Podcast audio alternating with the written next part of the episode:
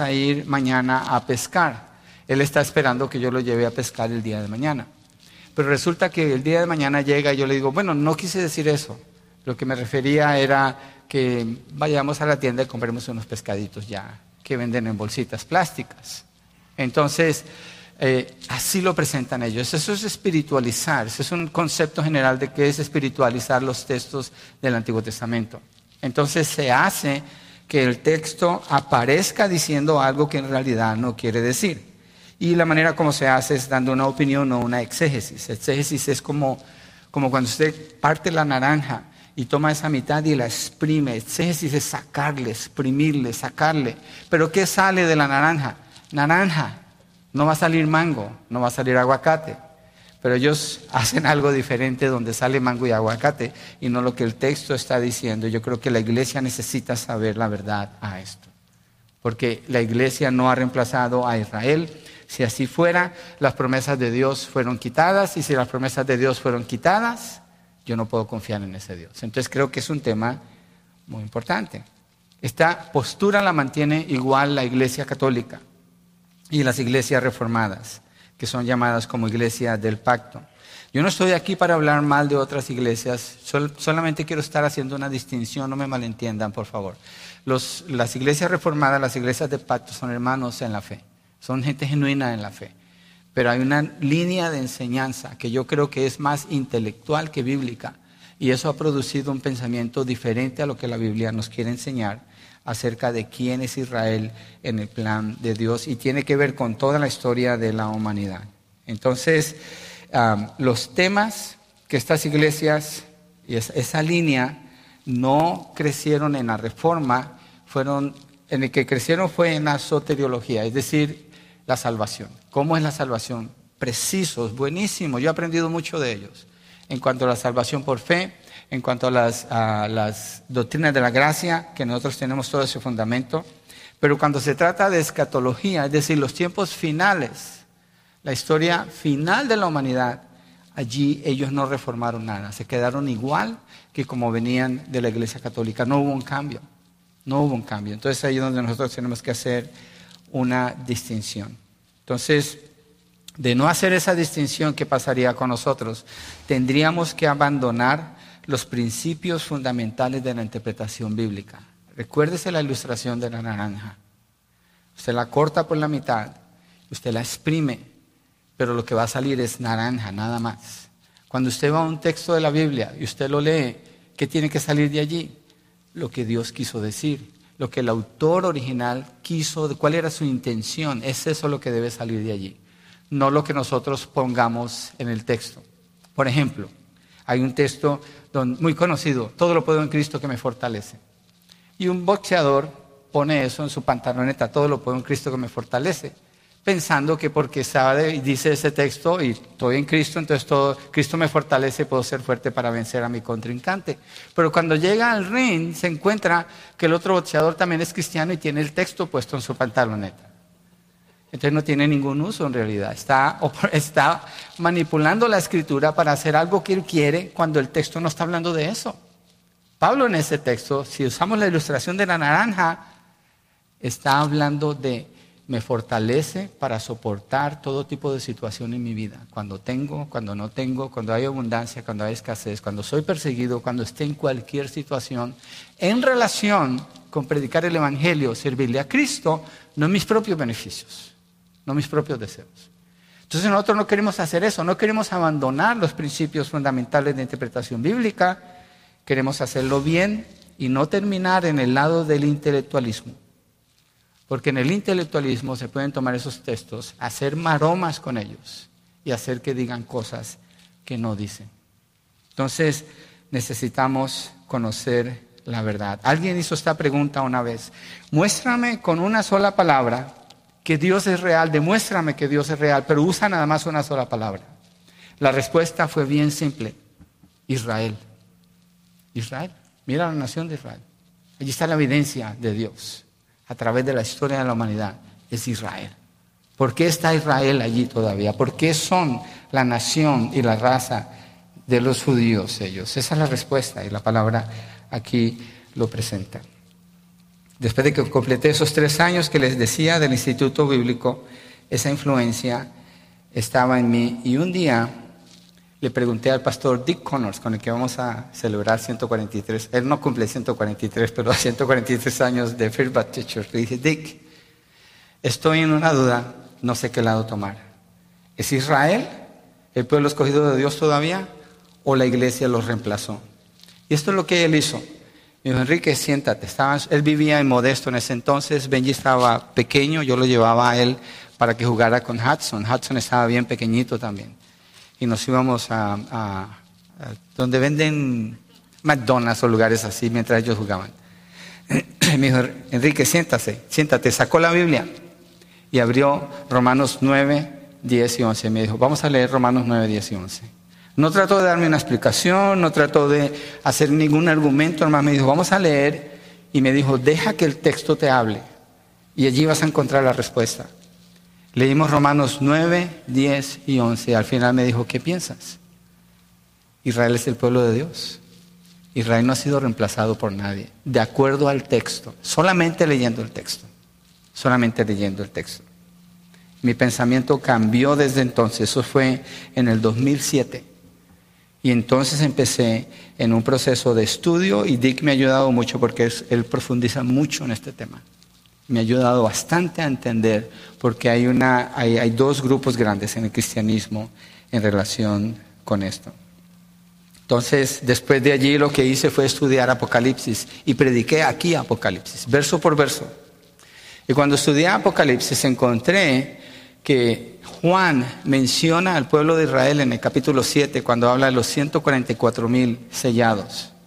Y son 12 mil judíos, 12 mil de cada tribu, menciona las 12 tribus de Israel. Y si usted lee ese texto, así como dice, acuérdese, la naranja la corta por la mitad, la exprime, le va a dar naranja. Usted lee el texto así como está, no le ponga nada, no traiga nada al texto, nomás léalo. Dice, son 12 mil judíos de la tribu de, de Rubén, 12 mil de la tribu de Judá, 12 mil de la tribu de... Y los empieza a mencionar a todos. Y usted toma un comentario bíblico de un hermano reformado y dice, dice que son 12 mil, pero no sabemos cuántos son. Dice que son judíos, pero no sabemos quiénes son. Y no, y no sabemos de cuáles tribus son. Entonces usted dice, ¿por qué no quiere interpretar el texto? Porque hay un sistema de pensamiento que cuando llega allí le impide hacer la exégesis correcta. No exprime la naranja, no la exprime, sino que la inyecta por otros lados y saca otra cosa, otro producto. Como iglesia nosotros no podemos abandonar la exégesis correcta del texto. Son términos técnicos, no se preocupe.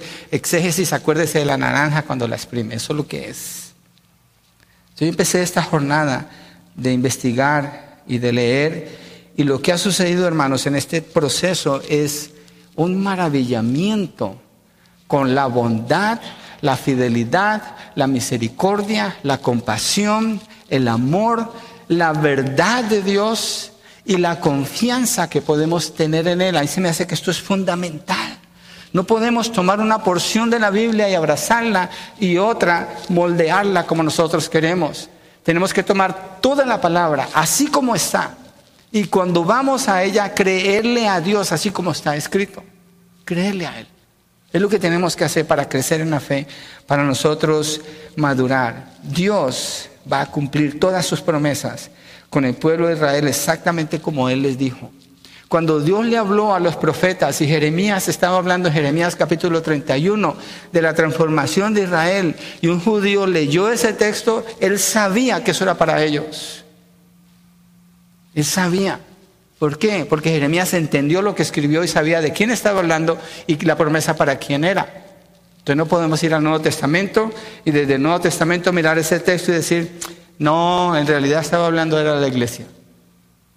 Y vamos y le decimos a Israel, ¿sabes qué? Dios prometió allí, pero no, en verdad no era, no era para ustedes, eso era para nosotros.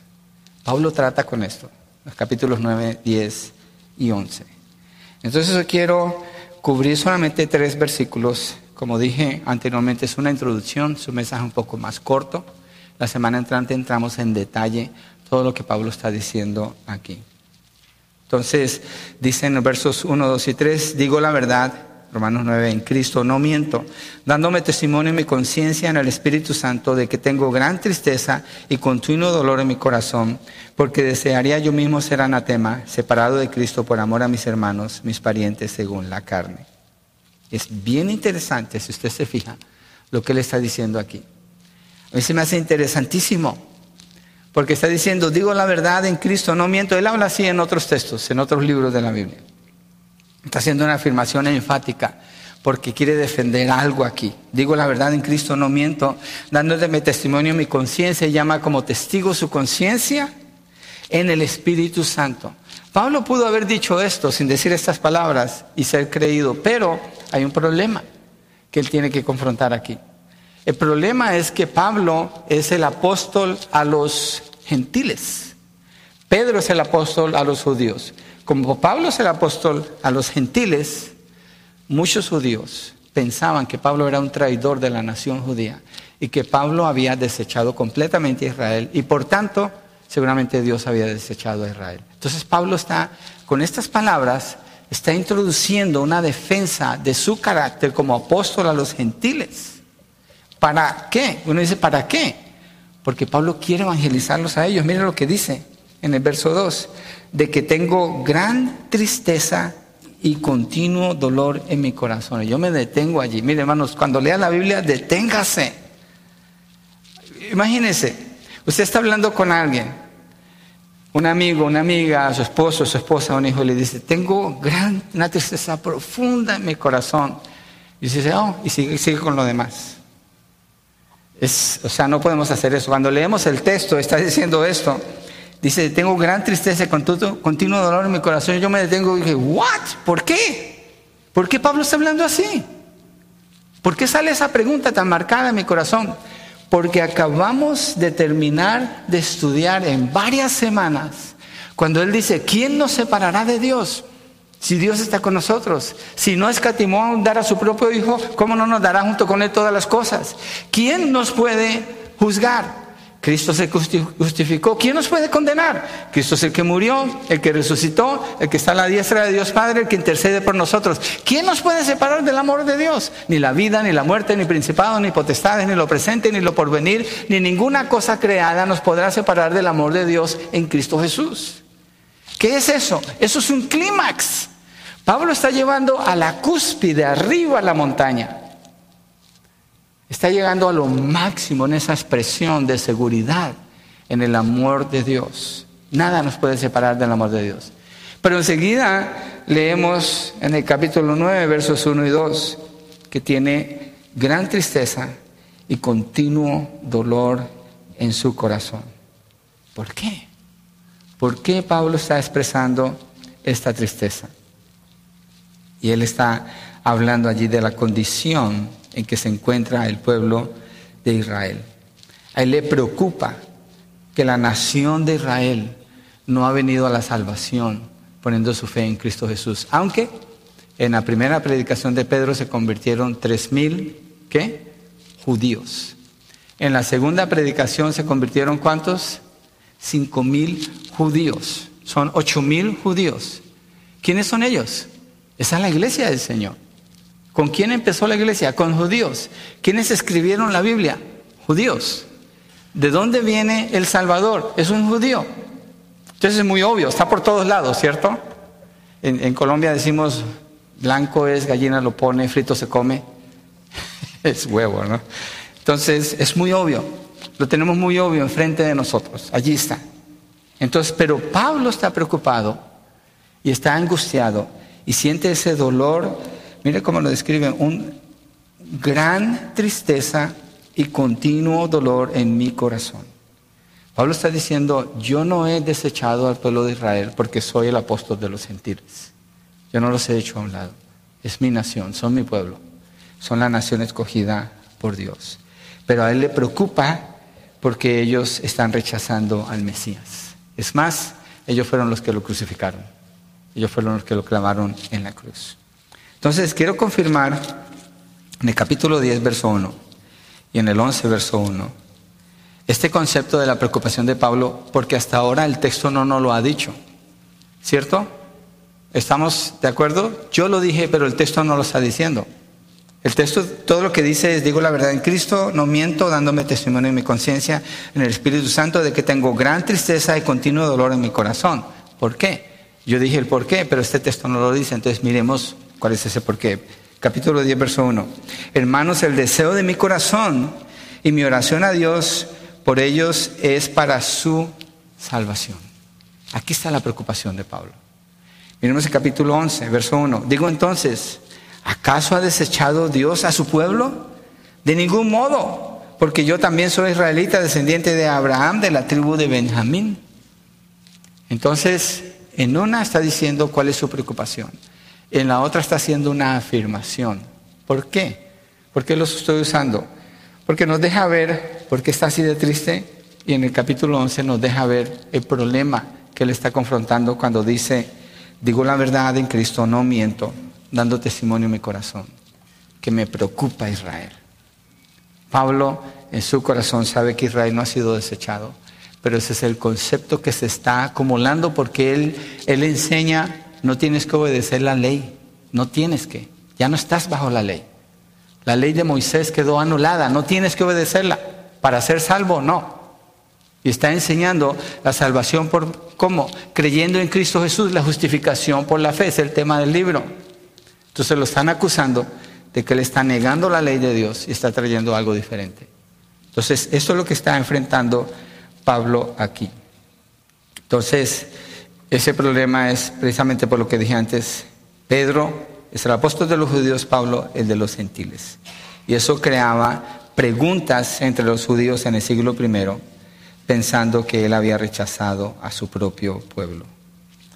Entonces Pablo escribe estos tres capítulos para responder a las interrogantes que salen allí. Y si hacemos un recorrido del libro desde el capítulo 1 podemos encontrar lo que les dije al principio.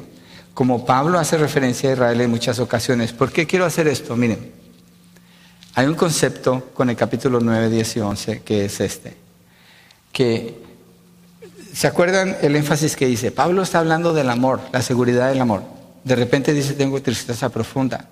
Entonces hay comentaristas que dicen, esto no hace conexión, esto no tiene que ver lo uno con lo otro. Algo, algo diferente sucedió en la mente de Pablo y esto nada más es un paréntesis, donde Pablo muestra su cariño por la nación, pero nada más. No es así. Ya vimos la conexión. La conexión se mantiene, se las quiero mostrar empezando en el capítulo 1, Romanos 1. Si usted no ha escuchado todos los mensajes, Vaya a YouTube, a Sermon Audio y ahí va a encontrar toda la serie de Romanos, la hemos visto verso por verso.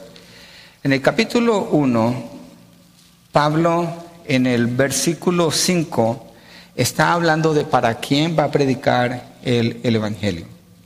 Dice, es por medio de él que hemos recibido la gracia y el apostolado para promover la obediencia a la fe entre todos los gentiles no los judíos, gentiles, fíjese lo que está diciendo, por amor a su nombre. ¿Por qué está hablando Pablo así? Él es el apóstol para los gentiles. ¿Quiere decir que entonces Pablo no le va a predicar a los judíos? Sigamos leyendo. Mire allí mismo, en el verso 16, porque no me avergüenzo del Evangelio, pues es el poder de Dios para la salvación de todo el que cree, del judío primeramente y también del griego. Pablo no está desechando a la nación de Israel. Es más, en esta declaración él está diciendo que el judío primero y después el griego, el griego es el gentil. Entonces, el concepto de Israel es contenido en el libro desde el principio. Cuando Pablo en el capítulo 9, 10 y 11 habla de Israel, está hablando en línea con lo que ha venido diciendo desde el principio. Miremos ahora el capítulo 2, versos 11 y 12. Es bueno hacer un repaso de lo que hemos visto y en esta parte el enfoque es Israel. Sí, ese es nuestro enfoque. Capítulo 2, 11. Bueno, una pausa que algunos de ustedes puede que se estén preguntando. ¿Y qué tengo que ver yo con Israel? Yo no vivo en Israel. Yo vivo aquí, no conozco a ningún judío, ¿a mí qué? Puede salir esa pregunta. Si usted es cristiano, a nosotros nos importa mucho Israel. ¿Por qué? Porque Israel, acuérdese, es el testimonio de la fidelidad de Dios con la humanidad. El Israel es evidencia del testimonio de la fidelidad de Dios con la humanidad. Ver el plan de Dios con Israel nos deja ver el plan de Dios con la humanidad. Es muy importante entenderlo, si sí, nos concierne. Romanos 2, 11 al 12. Porque en Dios no hay acepción de personas, pues todos los que han pecado sin la ley, sin la ley también perecerán. ¿Quiénes son los que pecan sin la ley? Los gentiles, ¿sí? Los que no son judíos porque no tienen la ley. Y dice, sin la ley, sin la ley perecerán. Y todos los que han pecado bajo la ley, ¿quiénes son los que están bajo la ley? Los judíos. Por la ley serán juzgados. ¿Y cuál es el punto que quiero hacer aquí? Pablo menciona a los gentiles y a los judíos a la par, parejos. Porque empieza diciendo en el verso 11, no hay acepción de personas para Dios. Es decir, Dios no hace distinción de personas. Si es judío o si es gentil, ¿en cuanto a qué? En cuanto a juzgarlos. ¿Por qué? Porque ambos pecan igual. Tengan ley o no tengan ley, pecan. Entonces ese es el punto que quiero mostrar allí. Miremos el verso 17.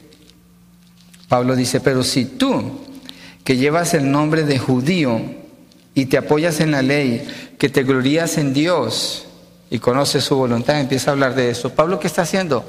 Confronta a los judíos.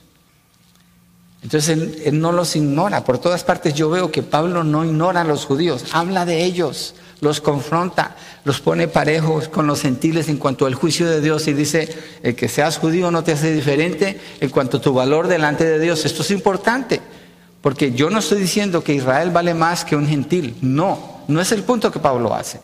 Pero sí es importante saber que lo que Dios les prometió, Él lo va a cumplir. Y Romanos es el libro que trata con esto. Entonces, tiene que haber una consistencia en todo el libro para que podamos afirmar lo que vamos a afirmar que dice 9, 10 y 11. Verso 28 y 29 del capítulo 2, ahí mismo.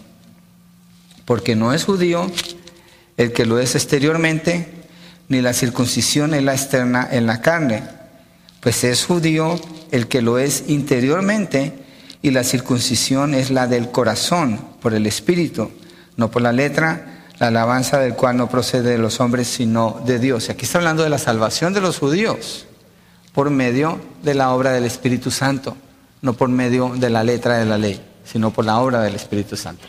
Pero está hablando de los judíos. ¿Quién es un judío en verdad? Hay una pregunta que sale en el capítulo 3, verso 1. Vamos allí. Capítulo 3, verso 1. Acuérdense que les prometí que esto es una introducción. Entonces por eso me estoy extendiendo dentro del mismo libro, para mirar antes de meternos clavado, un clavado allí en 9, 10 y 11. Capítulo 3, verso 1. ¿Cuál es entonces la ventaja del judío? Paremos allí. Aquí Pablo bien hubiera podido decir, los judíos no valen nada. Pero mire lo que dice. ¿Cuál es entonces la ventaja del judío? ¿O cuál es el beneficio de la circuncisión? Grande, en todo sentido. En primer lugar, porque a ellos les han sido confiados los oráculos de Dios. Dejémoslo hasta allí. Ya vimos esta, esta predicación. Entonces Pablo los afirma, los confronta les dice, ustedes son pecadores y juzgados igualmente que un gentil, la ley no los libera de eso, necesitan creer en Cristo Jesús. Pero después dice de ellos, ¿qué ventaja tiene un judío? Lo afirma, sí tienen ventaja, porque tienen los oráculos, tienen la ley. A ellos se les dio toda la ley desde Moisés, se les dio toda la ley. Entonces sí tienen ventaja, está afirmándolos como, como nación. Y responde ahí mismo en el verso 2 y en los versos 3 y 4, mire lo que dice allí mismo, del 13. Entonces, ¿qué? Si algunos fueron infieles, ¿acaso su infidelidad anulará la fidelidad de Dios? Esta pregunta es crucial, hermanos. ¿Acaso su infidelidad anulará la fidelidad de Dios? Porque este es el punto donde se toma la teología reformada para decir, como fueron infieles con Dios, Dios los abandonó. Pero aquí va a responder Pablo, ¿Acaso su infidelidad anulará la fidelidad de Dios? De ningún modo. Antes bien, se ha hallado Dios veraz, aunque todo hombre sea hallado mentiroso, como está escrito, para que seas justificado en tus palabras y mesas cuando seas juzgado. Y el enfoque de Pablo aquí es la fidelidad de Dios. Es la razón por la cual las promesas de Dios para con Israel se pueden cumplir. No la fidelidad de Israel. El punto no es la fidelidad de Israel, es la fidelidad de Dios. Siempre nos va a llevar allí. Miremos los versos 9 y 10, allí mismo en el 3. Entonces, ¿qué? ¿Somos nosotros mejores que ellos? ¿Quiénes son ellos? Los judíos. Pablo está hablando de los judíos. ¿Somos nosotros mejores que ellos? De ninguna manera. Porque ya hemos denunciado que tanto judíos como griegos están, y esta palabra es clave, todos bajo pecado, como está escrito. No hay justo ni aún uno. No importa si eres judío, no eres justo. No importa si eres gentil, no eres justo. No, no importa si has sido criado como católico, no eres justo. No importa si has sido criado con estándares morales altos y te piensas que eres una buena persona, no hay justo. No existe ni uno solo de esos en toda la humanidad. De nuevo está afirmando un punto que había hecho en el capítulo 2, en cuanto a que Dios no hace acepción de personas y todas las personas necesitan la misma salvación. Entonces esto nos muestra que el mensaje de Pablo para los gentiles y para los judíos es igual, pero Pablo mantiene una distinción con los judíos. Es muy obvio que él mantiene una distinción con ellos, pero no en su, en su capacidad de ser salvo, solamente que no. Miremos el verso 29 y 30, allí mismo en el capítulo 3. ¿O es Dios el Dios de los judíos solamente? Otra vez está hablando de los judíos. ¿No es también el Dios de los gentiles? Mire las preguntas como están hechas. ¿Quién está primero en la pregunta? Los judíos. ¿Por qué? Porque para Pablo los judíos son primeros en orden, no en valor delante de Dios, pero en orden de acuerdo a las promesas. Y dice, ¿o es Dios el Dios de los judíos solamente? ¿No es también el Dios de los gentiles? Sí, también de los gentiles porque en verdad Dios es uno, el cual justificará en virtud de la fe a los circuncisos y por medio de la fe a los incircuncisos. Hace la distinción con Israel y los gentiles y después habla de Dios y dice, los justifica a los dos igual, igual, por medio de la fe en Cristo Jesús. Por ser judío, no son justificados por ser judíos. ¿Está claro eso? Esto es importante en los capítulos que vamos a estudiar. Los judíos no son justificados por ser judíos. Son justificados cuando ellos crean en Cristo Jesús. Pero hay unas promesas que Dios les hizo a ellos, no a nosotros. Dios se las hizo a Israel. Son de ellos. Y Pablo está aclarando ese punto en los 9, 10 y 11. Capítulo 4, verso 9. Oh, no, ya lo habíamos visto, ¿cierto? No, no, no lo hemos visto, perdón. Dice, ¿es pues esta bendición sola para los, para los circuncisos? ¿Quiénes son los circuncisos? Los judíos, ellos son los que se circuncidan. O también para los incircuncisos. ¿Cuál bendición? Él está hablando de unas bienaventuranzas anteriormente. Entonces, está hablando de que esas bendiciones alcanzan para todos. Hay una distinción como nación, pero no hay distinción en cuanto a las bendiciones. Hay una distinción como nación, pero no hay distinción en cuanto a la salvación por fe. Hay una distinción como nación y sí hay una diferencia en cuanto a las promesas. Sí hay una diferencia en cuanto a las promesas. Porque Dios va a cumplir sus promesas a Israel. Entonces, esto nos está ayudando para nosotros aclarar el camino. Pablo lo ha estado haciendo para llegar allí. Ahora miremos 13 al 16 en el capítulo 4. Porque la promesa a Abraham o a su descendencia de que él sería heredero del mundo, no fue hecha por medio de la ley, sino por medio de la justicia de la fe. Porque si los que son de la ley son herederos, van a resultar la fe y anulada la promesa, porque la ley produce ira, pero donde no hay ley, tampoco hay transgresión. Por eso es por fe, para que esté de acuerdo con la gracia, a fin de que la promesa sea firme para toda la posteridad no solo a los que son de la ley, judíos, sino también a los que son de la fe de Abraham, quien es padre de todos nosotros. En ese sentido, gentiles y judíos entramos bajo Abraham por medio de la fe. Judíos solamente por la herencia de su raza, espiritualmente nosotros por la herencia, por la por la fe en la justificación por medio de la obra de Cristo Jesús. Entonces, con esto lo que quiero probar, usando el texto mismo, no mi intelectualismo, no mi capacidad de jugar con los textos y hacer gimnasia con ellos, no, con el texto, con lo que el texto dice. Con esto quiero probar que Pablo viene hablando de Israel desde que comienza el libro y ese tema es prevalente en su corazón. Entonces, cuando llegamos al capítulo 9, miremos de nuevo, verso 1, digo la verdad en Cristo, no miento, dándome testimonio en mi conciencia en el Espíritu Santo. Pablo está hablando verdad. Pablo está hablando de su corazón. Pablo está afirmando algo que él ya viene haciendo desde el capítulo 1 en relación con Israel. Y aunque él está siendo acusado en el contexto, si uno mira la historia, lo que está pasando entonces, hay un montón de problemas por la manera como él predica. Él no está negando las promesas de Dios para Israel. A él verdaderamente le importaba. Entonces el verso 2 cobra mayor valor después de lo que hemos visto. Miren, de, que tengo gran tristeza y continuo dolor en mi corazón. Claro, claro, Pablo desde el principio no ha negado para nada quién es Israel. Entonces la integridad de él como apóstol es sólida. Y la actitud que él tiene es la correcta. Él no está tomando una actitud incorrecta con la nación de Israel. Entonces, los que lo acusaban como traidor no tienen razón. Los que lo acusaban porque él predicaba en las sinagogas también, eso causaba muchos problemas, no tienen razón. Él nunca se apartó de lo que conoció como las promesas de Dios para el pueblo de Israel. Él es consistente al referirse a Israel y a declarar el dolor profundo del verso 2 del verso 2. Por eso acude al testimonio de su conciencia. Mi conciencia en el Espíritu Santo. Muchas personas de la conciencia dicen esto. Yo estoy tranquilo con mi conciencia, pero no están informados con la palabra. Son mentirosos, mienten y estoy tranquilo con mi conciencia. O roban y yo estoy tranquilo con mi conciencia. Pues es una conciencia sucia. La conciencia es neutra.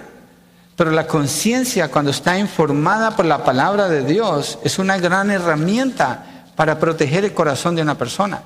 Pero solamente si está informada por la palabra de Dios. La conciencia de Pablo, cuando miramos todos estos textos y él dice esto, es consistente con la verdad. Entonces Pablo puede, decir con plena tranquilidad, dándome testimonio mi conciencia en el Espíritu Santo, de que tengo un gran dolor por Israel, un dolor continuo un dolor muy grande. Entonces, cuidado con eso de la conciencia, cada uno de nosotros. Cuando usted use el concepto de la conciencia, tenga cuidado. Si el concepto es en línea con la palabra de Dios, entonces está bien, porque muchas personas tienen su conciencia cauterizada con el pecado. Y en base a eso dicen, mi conciencia no me acusa. Sí, eres hijo del diablo, ¿cómo te va a acusar? Ya hasta eso lo perdiste. Entonces necesitamos estar informados con la palabra instruidos con ella y dirigidos por el Espíritu Santo en la verdad de nuestra conciencia, tiene sentido la manera como lo usamos. Entonces, eso también explica por qué Pablo comienza con la afirmación tan fuerte, digo la verdad en Cristo, no miento. ¿Se fijan qué tan profundo es la palabra y qué tan importante es cuando leemos algo? No pasar volando por allí, pensamos, ya entendí, o a dar una interpretación sin saber de qué está hablando.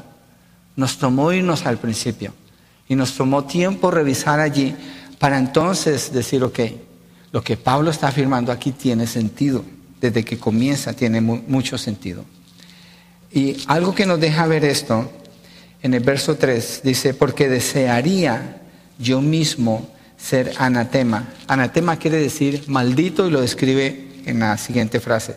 Separado de Cristo por amor a mis hermanos, mis parientes según la carne. Estar separado de Cristo es ser maldito. ¿Maldito por quién? Por Dios. ¿Por qué? Porque la ira de Dios está contra esa persona. Y Pablo lo que está diciendo es, si fuera posible para mí separarme de Cristo y eso salvara a la nación de Israel, aquí no lo está diciendo, pero uno sigue leyendo, en los tres capítulos de eso está hablando si fuera posible separarme para que ellos sean salvos, Él sabe que no es posible, la salvación no se puede perder. Acaba de afirmar, ¿quién nos separará de Dios? ¿Quién nos puede juzgar? ¿Quién nos puede condenar? ¿Quién nos separa del amor de Cristo? Nada, ni nadie. Está afirmando todo eso, pero aquí dice, desearía yo mismo ser anatema, separado de Cristo por amor a mis hermanos, mis parientes según la carne. Está hablando de Israel. Con tal que ellos fueran salvos, ojalá yo pudiera ser condenado. ¿Qué muestra esto? Una conexión con lo que acaba de decir en el verso 2. La carga que Él tiene por ellos. Una afirmación de lo que dijo en el verso 1, que su conciencia así es, bien informada en la palabra de Dios, ha sido fiel en lo que escribe y habla de los judíos, pero nos deja ver el corazón de un misionero y de un evangelista. Un misionero y un evangelista no tiene paz en su corazón. No tiene paz en su corazón cuando ve personas que no son salvas. Un misionero, un evangelista como Pablo ve a las personas que no tienen a Cristo y le duele, le pesa y llora por ellos en su corazón y siente angustia. Pablo está sintiendo tal angustia que él dice, desearía, si fuera posible, yo mismo ser maldito para que ellos sean salvos, algo que no puede suceder. Pues la intención aquí de Pablo es presentar el deseo de la salvación de ellos. Mire, miremos un ejemplo en Jeremías 13, 17. Jeremías 13, 17. El profeta Jeremías es conocido como el profeta llorón, así le dicen. Y las personas que no leen la Biblia ni la entienden, lo usan como algo chistoso para referirse acerca de Jeremías. Pero lo que está indicando ese término de él es el dolor profundo que Jeremías experimenta por ver a la nación que endurece su corazón contra Dios. Dice en el verso 17, pero si no escuchan esto, lo que les acaba de predicar, mi alma sollozará en secreto por tal orgullo. Mis ojos llorarán amargamente y se llenarán de lágrimas porque ha sido hecho cautivo el rebaño del Señor. Y después Jeremías escribe lamentaciones, un lamento profundo por la condición en que queda la nación de Israel por endurecer su corazón contra el Señor. Ese es un evangelista, ese es un misionero. Y pudiéramos decir claramente, ese es un cristiano verdadero, un cristiano verdadero, una persona que ha conocido el perdón de Dios a través del sacrificio de Cristo. La obra del Señor en la cruz, el precio que Él pagó, el significado que tiene para la libertad y el perdón de sus pecados no puede guardarse eso para sí mismo, no tiene sentido. Si usted dice que es un creyente y usted no siente dolor por los que están perdidos, usted no siente pasión por ellos, usted no ora por ellos, usted no les predica el Evangelio, tal vez necesita considerar si usted realmente es salvo o no. Tal vez necesita considerar. Y lo último que quisiera un creyente, y Pablo lo demuestra con lo que está diciendo aquí, es jamás poner un tropiezo para que otra persona no venga a Cristo. Jamás hacer algo que pueda impedir que otra persona venga a Cristo. La prioridad entonces en el corazón de Pablo es la salvación de la nación de Israel. La prioridad en el corazón de un creyente debe ser la misma. La salvación del que es un inconverso. ¿A costa de qué? Ojalá fuera maldito. ¿Qué significa esto? Aunque me tenga que morir para que ellos vivan. Una muchacha, estaba leyendo el testimonio de una muchacha, le predicaba el Evangelio a sus padres y endurecidos, endurecidos no querían creer. Y ella le dijo a su esposo, ¿sabes qué? Si lo que toma es que yo muera para que mis padres vengan a Cristo, que así sea. Y como al mes esa muchacha se murió en un accidente. En el funeral, el pastor predicó del testimonio de esta muchacha, su fidelidad con el Señor, la obra que Dios había hecho en ella, y su mamá vino a los pies de Cristo. Tomó su muerte para que su mamá creyera. Pero para ella era más importante la salvación de su mamá que su propio bienestar aquí en la vida. Yo creo que el corazón de un creyente debe moverse como el corazón de Pablo. Debe moverse en la misma dirección. Y si no, debe cultivar eso, preguntarle al Señor. Mire, Salmo 119, verso 136, lo voy a leer yo para no estar de aquí para allá. Dice, ríos de lágrimas vierten mis ojos, porque ellos no guardan tu ley. algo que pesa en el corazón de un creyente, como lo pesa en el corazón de Pablo, es ver a otras personas que no obedecen a Dios. ¿Cuál es la razón de ser de las misiones? Piensen esto. La razón de ser de Pablo llevar el Evangelio a Roma y hablar todo lo que él está enseñando aquí. Es para que ellos adoren a Dios, es para que ellos obedezcan a Dios. La razón de ser de las misiones es esa, porque las personas no están, no están obedeciendo a Dios, no están adorando a Dios, no lo conocen. Esa es la carga en el corazón. Eso es lo que dice ese salmo, ese verso en ese salmo. Entonces, desearía yo mismo ser anatema, separado de Cristo por amor a mis hermanos, mis parientes, según la carne. ¿Qué postura la de este apóstol hacia los inconversos? ¿Qué postura? Que Dios nos ayude a nosotros tomar la misma postura. Hace unas semanas atrás escuchamos un mensaje acerca de la piedad. Y uno de los puntos de para ser una persona piadosa es afirmar que tenemos la misma fe de los apóstoles. La misma fe de los apóstoles. No hay ninguna distinción entre la fe que ellos tuvieron y la fe que nosotros podemos tener. ¿Por qué?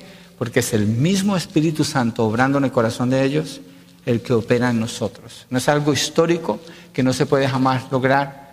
Nosotros tenemos que creer igual y actuar igual. No acostumbrarnos a lo que normalmente hemos visto, sino a creerle al Señor, a tener fe que nos puede usar y como Pablo ser consistentes en nuestra manera de hablar en relación con los inconversos, como lo es desde el capítulo 1 con Israel. Y tener una conciencia tranquila cuando predicamos el Evangelio, hacerlo de una manera efectiva. ¿Y saben qué? La efectividad de un evangelista no puede superar el amor de ese evangelista por el inconverso. No se puede superar tienen que ir a la mano. Si no está ese amor, ese deseo y esa preocupación, evangelizar se hace un ejercicio mecánico, nada más. Hechos 7, verso 2. Hechos 7, verso 2. Quiero mostrar un ejemplo final, con eso vamos a cerrar.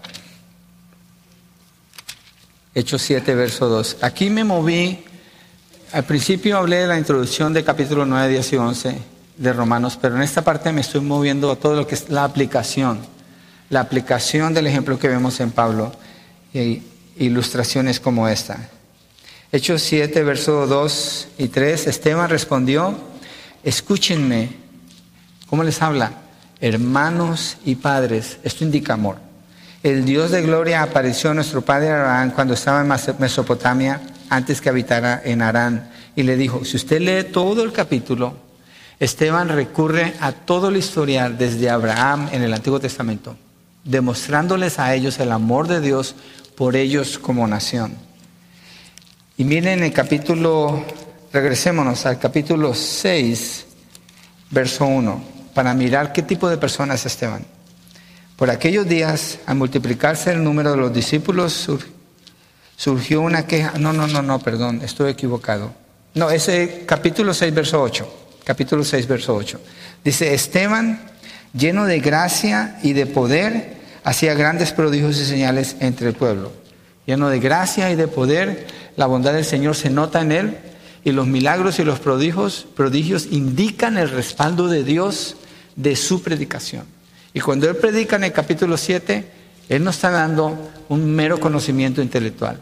Él está hablando de su corazón, lo que la palabra indica para llamar a estas personas a la salvación. Eso es lo que vemos en el corazón de un evangelista. Ahora mire allí en el capítulo 7, verso 59. Los judíos responden apedreándolo a él cuando le está dando semejante mensaje. Y esto es lo que dice, y mientras lo apedreaban, Esteban invocaba al Señor y decía, Señor Jesús, recibe mi espíritu. ¿Dónde está la mirada de Esteban? En Cristo Jesús, aun cuando está muriendo, aún en el momento de su muerte. Este es un hombre enfocado en Dios. Pablo así es, pero mira lo que dice verso 60. Cayendo de rodillas, clamó en alta voz, Señor, no les tomes en cuenta este pecado. Habiendo dicho esto, murió. Este hombre muere perdonando a los que lo están apedreando. Ese es el corazón de un evangelista. Es ese corazón de Pablo, es ese corazón de un misionero, es ese corazón de un creyente. Un creyente es un evangelista, un creyente es un misionero. Usted sale de aquí y usted va a hacer un trabajo de misión. ¿En dónde? En su trabajo, en su casa, en su vecindario. En, cuando usted está manejando, usted vaya a hacer un trabajo de misionero. Y tiene que haber esta compasión y este amor por los que no conocen al Señor, manteniendo la mirada en Cristo Jesús, exaltándolo a Él, anunciando la grandeza del Señor y llevando ese mensaje del Evangelio para que las personas se arrepientan y vengan a los pies de Cristo Jesús. Ojalá que así sea, como Pablo está mostrando aquí esa tristeza en nuestros corazones. La semana entrante, si Dios lo permite, vamos a entrar a estudiar Israel, la nación de Israel. Todo el capítulo 9 vamos a ir verso por verso conociendo lo que Pablo dice de ellos, la afirmación, y vamos a ir desarrollando todo el tema, mirando las promesas de Dios y cómo Dios las cumple y cómo son afirmadas durante los tres capítulos. También nos va a enseñar acerca de la elección divina, la predestinación y la elección que Dios hace, la cual no está basada en las personas, sino en Dios y cómo eso no puede ser roto y porque es consistente con lo que Pablo enseña aquí. Vamos a orar, ¿por qué no nos ponemos de pie y cerramos con una oración? Yo sé que ustedes quieren ir a la fiesta ya y hay que ir a celebrar 143 años de First Baptist Church. Damos gracias a Dios por eso. Señor, gracias por First Baptist Church, ya que lo menciono. Por el testimonio de fidelidad que 143 años representan para una iglesia permanecer en pie todos esos años, Señor. Gracias, a ti te damos la gloria y la honra. Señor, gracias por el texto que empezamos a estudiar. Sabemos que el enfoque tiene que ver con Israel, pero ese enfoque todo lo que muestra es tu fidelidad con ellos. Y tú la demuestras usando a alguien como Pablo, que mantiene esa fidelidad, mantiene ese amor por ellos y tiene esa carga, buscando y pensando cómo pueden ser ellos salvos al escuchar el mensaje del Evangelio. Señor, gracias, porque podemos confiar en ti, como Pablo confiaba y como la nación de Israel puede confiar también que tus promesas son para ellos. Gracias, Padre, porque podemos confiar en tu ayuda en medio de nuestras necesidades y también en la capacidad que nos das para llevar el mensaje del Evangelio, buscando la aplicación aquí, Señor, y tener carga en nuestros corazones por quienes son inconversos, para llevarles la palabra, habiendo orado por ellos, habiéndolos amado, Señor, en nuestro sentir por sus vidas y siendo efectivos para presentar la palabra como lo hizo Esteban, aún hasta la muerte, si así tú lo requirieras, Señor. Gracias, Padre. Oramos por quienes están aquí y no te conocen. Rogamos por su salvación. Rogamos por la convicción que tu Espíritu Santo puede poner en sus corazones para que vean su pecado se arrepientan, Señor, y clamen a ti, Cristo Jesús, por su salvación y te declaren como Señor y Salvador de sus vidas. Gracias, Padre. Creemos que tú eres poderoso y fiel para hacerlo. Gracias. En el nombre de Jesucristo. Amén amén.